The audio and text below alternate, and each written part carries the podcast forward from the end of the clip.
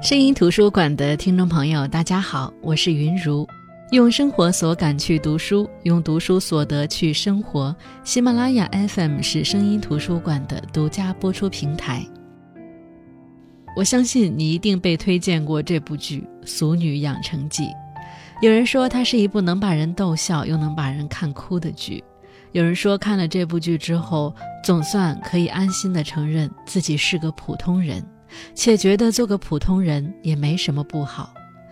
有人说这是一部被名字耽误的剧，确实，在我们的语境下，“俗”这个词通常更容易和低俗、low 联系在一起。而在这本书、这部剧当中的“俗”其实就是普通的意思，所以你完全可以理解成这是一个普通女孩的成长记。当你在成为女孩的那刻起。你想成为什么样的女人呢？也许你并不清楚，但你的长辈清楚，你身边的人清楚，你成长的社会清楚。你要聪明伶俐，听从爸妈和老师说的话，照顾好自己的功课，并且主动帮忙家务。你要待人温文可亲，自己却坚毅果敢。你要从事一份稳当的工作，并且经营一个齐备的婚姻，最好玲珑剔透却又福厚德润，懂得追赶新时代的先进，也能体贴旧观念的彷徨。可是，正如作者江娥所说，大部分的人像期待每一棵随手种下的洛梨树都能够丰收结果似的，期待这些女孩都将理所当然成为优秀又好命的女人。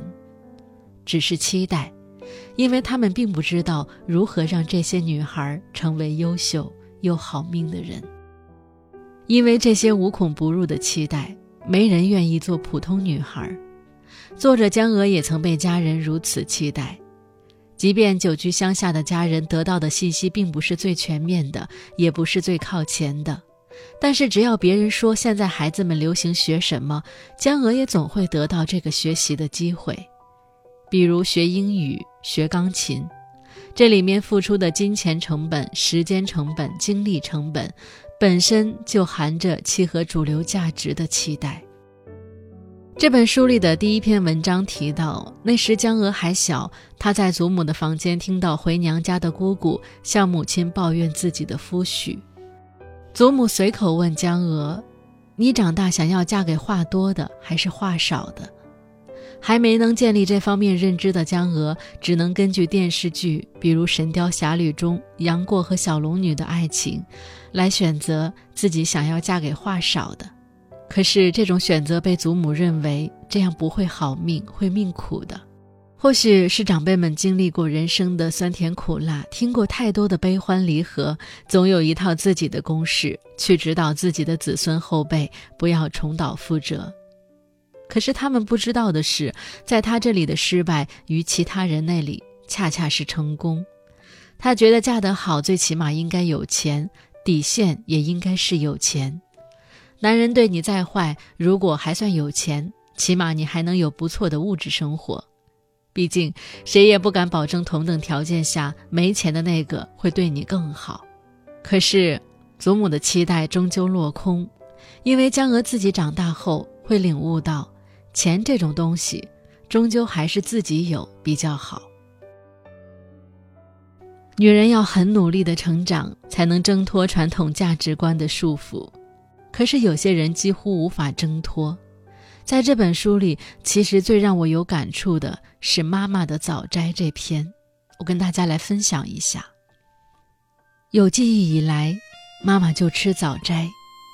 我一直到这几年才知道，她是为了感谢老天爷让她生下我。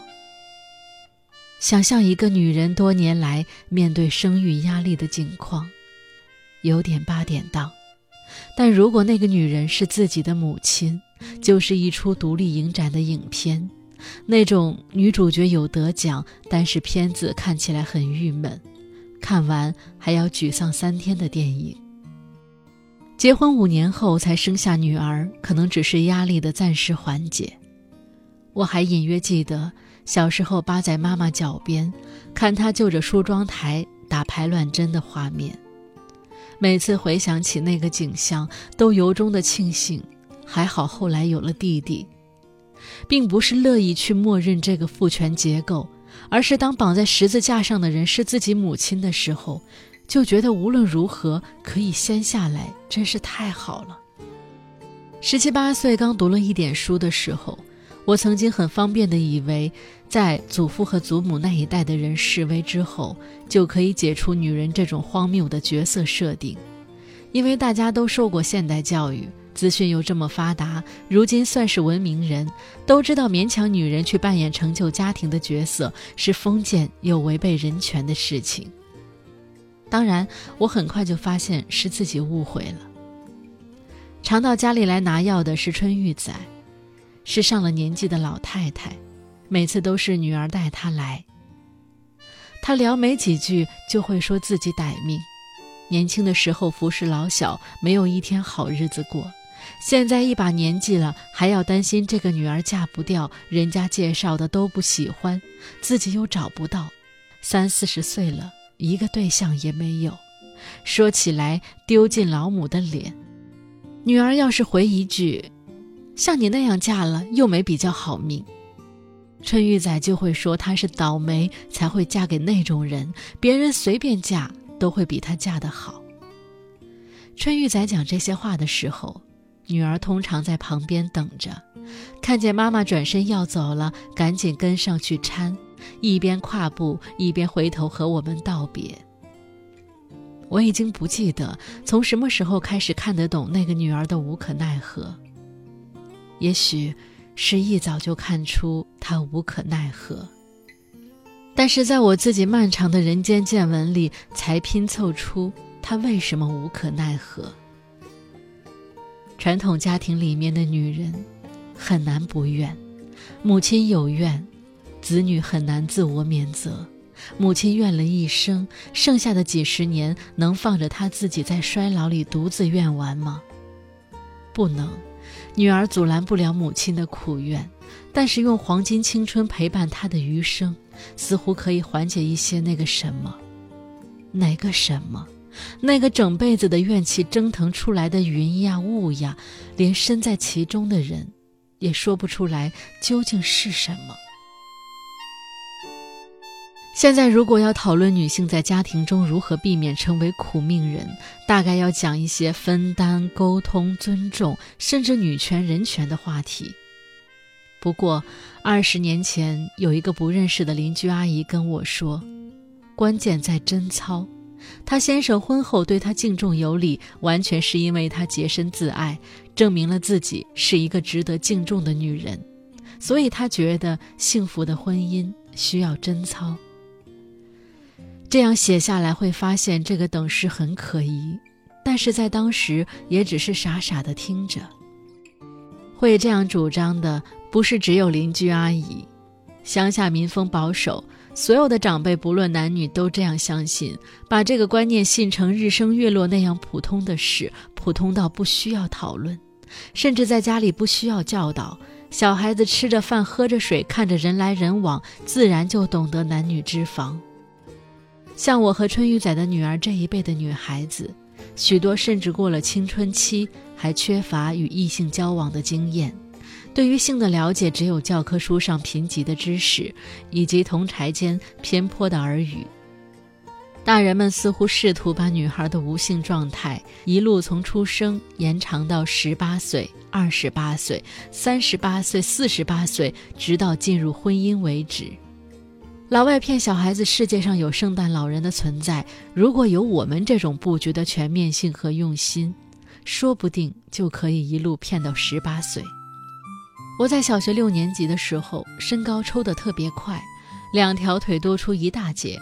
有一天要出门去玩的时候，阿公忽然在店口叫住我，让我回去把热裤换成膝上长度的短裤，才准放行。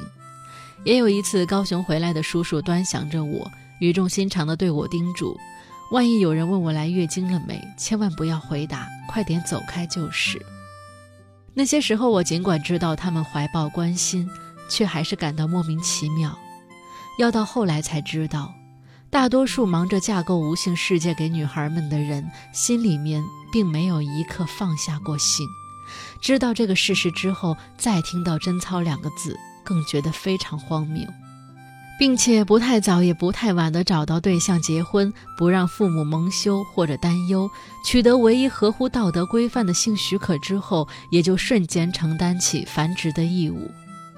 生不出来，那就麻烦了，快想办法，该吃的快去吃，该拜的快去拜，该把自己弄得诱人一点的就去弄，总之要快。不过家务和家计也别忘了好好顾着。算到这里，女人还肯嫁的话，那一定是真爱了吧？问题是人心多变，难怪祖母这种老先觉的结论还是要嫁给有钱的。我很敬佩香港作家一书写出这样的金句：如果没有爱，那么就很多很多的钱；如果两件都没有，有健康。也是好的，让女人认知现实，这是济世。即使我们都生在这样一个大幅度重新审视人权的时代，仍然有许多女人因为压力或爱或制约，自主选择或身不由己的投身传统角色，背负起一身的责任重担。无论甘不甘愿，都是难。如果有人还要说些挑剔的闲话，说人家没有端好哪杯茶，捧好哪块碗，任何人听见都应该立刻把茶杯塞进他嘴里，或是把碗砸在他头上。这招倒是没人教过我，我想也不太可能是天启，大概是打在母亲身上数十年之后才从女儿这边回弹出来的反作用力吧。实际上，江娥在这本书里一直在探讨一个问题，就是女人可以怎么样的活着。从他观察到的祖母的生活，他一直心疼的妈妈的生活，再结合自己的成长经历，他发现女人都在用力的成为优秀的女人。这个优秀的定义随着时代演变有不同的标准范畴，这个标准和范畴总能趁机去侵占父母家人以及整个社会的心智，让他们及时知道该期待着这个女孩成长为什么样的女人。结果当然是每一个女孩最终都长成不够圆满的样子，没有一个是一样的。一样的只有我们经常觉得自己作为女人总有哪里不够成才，对父母、对家庭、对子宫卵巢、对自己，人前或人后，自愿或受迫，总有我们抱歉的对象。这个事实说出来可能有点荒谬，活在其中其实不是那么容易察觉的，但是，一旦认真想起来，却再也无法回头。人总是对自己很坏。忽略自己的需求和情绪，拼命的去迎合他人和社会的期待。我是在一篇报道里看到，这本书的作者江娥也是到年近四十岁才发现，自己居然不知道究竟什么才是最值得自己骄傲的事情。他的朋友说到这个话题，总是会从工作当中挑出一两件事情作为最有成就感的事情。只有工作吗？只有工作上的成绩才会让人有那种非常具体的成就感吗？江娥成长自台湾南部的一间中药铺，长大后一路北上读书，去海外留学，然后再回到台北工作。她遵守着社会评价人们成功的一切价值准则，勤勤恳恳，也有不俗的成绩，但他始终没找到成就感。报道的访谈当中，我们看到他把这种成就感。叫做辉煌的自我肯定，他没有，但是没有人告诉他为什么没有，他就只是困惑着继续煎熬下去。他想，或许是因为他之前获得的成绩不够大，他熬了八年、十年，工作完成的不错，老板也很赏识他，但他还是觉得失落。别人费力气达到目标后的那种乐在其中，自己花了很多力气也逼自己做到了。但是却并不快乐。终于熬到三十八岁，他情绪焦虑，皮肤过敏，去了很多诊所，几乎每个医生都让他要懂得调试压力，睡眠要充足，不要晚睡。到了这个年纪，社会普遍形成的成功准则是婚姻幸福、子女双全、有房有车，最好还有一定的社会地位。而此时的他，没房没车，没婚姻。没小孩，人生看上去一事无成。这个时候，他才明白，原来自己一直活在别人的期待里，努力学习、认真工作、积极的拥抱生活。虽说不见得对社会做多大的贡献，倒也没有拖后腿，怎么就一事无成了？如果再这样下去，只会更焦虑。他想，人生活到四十岁，其实好像还可以再试试看，做一点遵从自己内心的事情。他决定辞职，他开始和朋友们聊天，他开始去记录他成长过程中那些家长里短的事情，借由社会对女性的期待的相关思考，重新去看待那些成长过程中再自然不过的事情。而我们作为读者，跟着他的文字窥探他的童年，也如同窥探自己的童年般，又重新的成长了一次。江娥在自序中说。前年我开始长出白发，不多，就是在整片黑发里面夹杂着几根，那种量让人一看就会觉得，啊，这人有白头发了。他说一开始我还认认真真的拔，不喜欢那些白色的发丝忽然从整片黑色里冒出头来，隐约招摇着没名没分的突兀。拔了几次，发现左支右绌，歪着腰对镜翻找大半天。站直以后，梳子一拨，又划出来三四根。要白就白吧，放弃努力以后，反而觉得他们长得慢了些。他说：“一张优秀又好命的女人蓝图，我勉力跟着长了大半辈子。我看也就这样算了，长成了的部分没让我容易多少，长不成的那些，显然这辈子就不干我的事儿。两年前，我常常盼着。”有人可以在生活里告诉我没关系，不料盼着盼着，倒是发现有什么好讲的，本来就没关系。一九七零年代出生的女孩，无论是听着别人的话，还是自己摸着路走过来，都是货真价实的花了半辈子，才活成如今这样一个和大家一样既成才又不成才的普通女人。年过四十，开始赞许自己普通的理直气壮。这一点，我倒要归到成才的那边去。他们希望女孩好命，但是好命的前提是嫁一个好男人。即便你努力读书，考上大学，准备大干一场，规划自己的事业，到头来他们还是觉得，只有你嫁一个好男人才会幸福。结婚成家后，你要成为好老婆，家庭才会幸福。有孩子后，要成为好妈妈。家庭才会幸福，可家庭不是只有女人，为什么没有人要求男人呢？